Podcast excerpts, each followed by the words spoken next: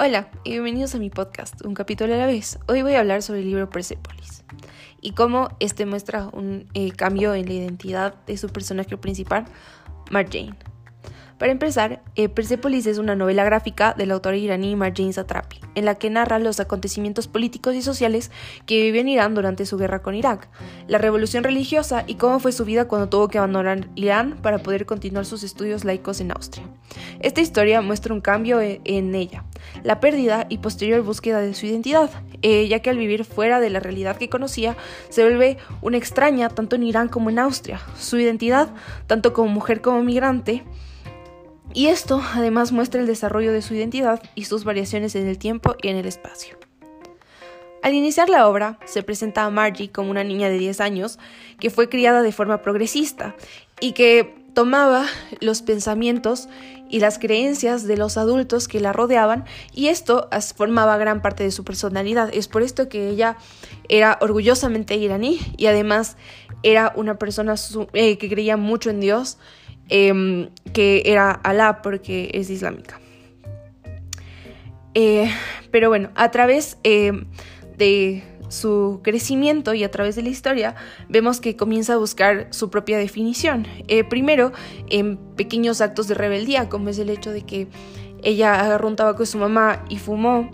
o luego, cuando ya vive en Austria y comienza a conocer a sus compañeros y crea este círculo de personas que ella sentía como que eran su familia, pero en realidad se sentía extraña a, estas personas. Entonces, eh, Marjane, cuando llega a vivir a Austria, comienza a sentir una crisis, comienza a experimentar una crisis que la separa de estas cualidades que la hacían ella misma, ya que cuando ella eh, vivía en Irán, cuando era una niña y convivía con su familia. Ella era una persona muy inteligente, muy vivaz, una mujer que, una niña que no temía eh, expresar sus pensamientos o sus sentimientos y esto es algo que ella perdió en Austria porque se sentía extraña a la cultura en la que vivía. Entonces no es hasta que su entorno entra en conflicto que ella acepta orgullosamente quién es y reconoce todas estas características que la definen cuando ella eh, regresa a Irán. Entonces, en Persépolis también em, esta sociedad iraní se puede ver como una sociedad que es moldeada por las prohibiciones y por el autoritarismo. El segundo aspecto importante a considerar en Persépolis es que em, esta lucha de poder en Irán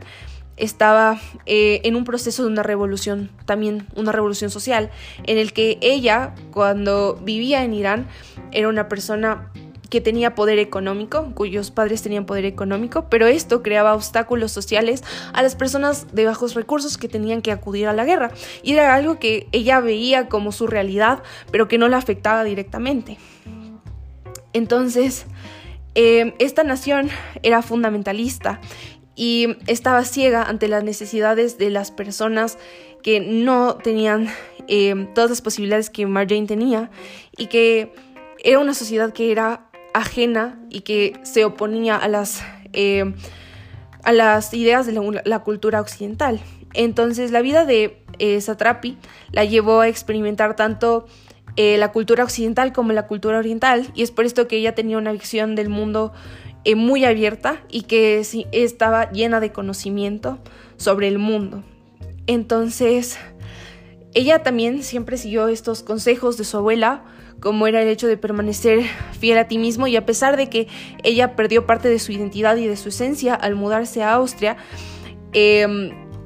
no perdió eh, los recuerdos que ella tenía de a los que se aferraba profundamente de su familia y de lo que ella era. Entonces es por eso que se puede plantear que la identidad de Marjane puede ser producto de su interacción con el mundo. Sin embargo,